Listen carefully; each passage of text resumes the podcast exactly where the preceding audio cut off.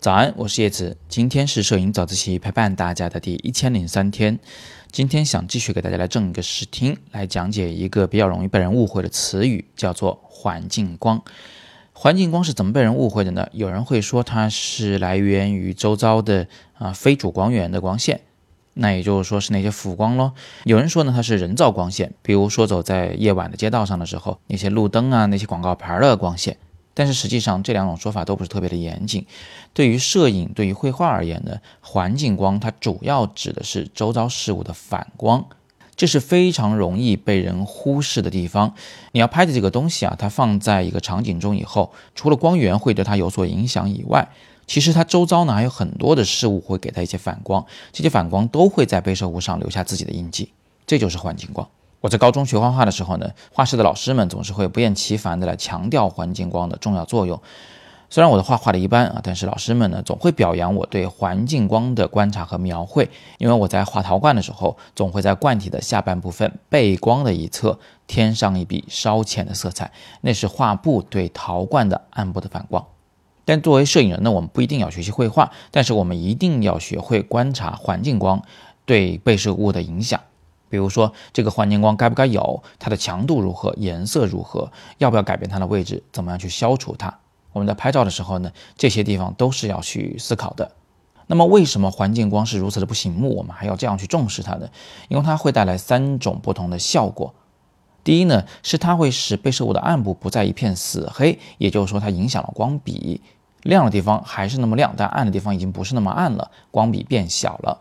第二个效果呢，是它会强调明暗交界线的位置。你看我的下方给出的这一个石膏球啊，你会发现它的底部最背光的那个位置实际上是有点明亮的，因为环境光照亮了暗部，所以呢，整个球体最暗的地方就是在明暗交界线上。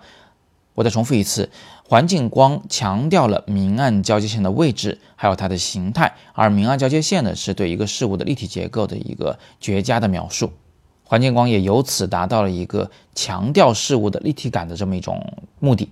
第三种效果呢，是环境光会让被摄物染上环境的色彩。比如说，你如果让个小孩子趴在草地上拍照，如果这个时候是逆光的，你会发现他的脸蛋上映着的是草地的绿色的环境光。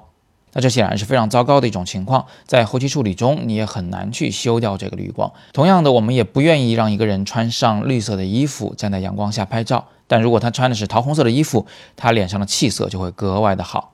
而如果一个人在逆光或顶光的情况下穿着白衬衫的话，那么他的脸上呢可能会出现底光，这也是衬衫对他的反光。总之啊，环境光的影响是不能被忽视的。那以上呢是环境光对于被摄物体的具体的三个影响。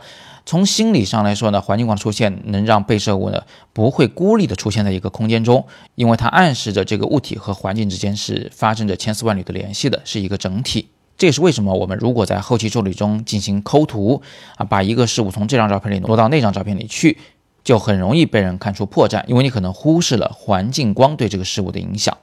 那么以上的知识都在我的新书里面会有详细的讲述。我现在每天都在努力的往里插图，纠正之前稿件的瑕疵。那新书一旦出版，我会第一时间在早自习里告诉大家。别忘了，我们摄影早自习第一千的庆祝活动其实还没有结束。点击底部阅读原文可以看到我们的网课的折扣。因为一千天是个大日子，这次我们从不打折的自由摄影师 Plus 版本也有折扣，是非常难得的机会。大家可以抽阅读原文进去看一看，系统的学习摄影。今天是摄影早自习陪伴大家的第一千零三天，我是叶子。每天早上六点半，微信公众号“摄影早自习”，不见不散。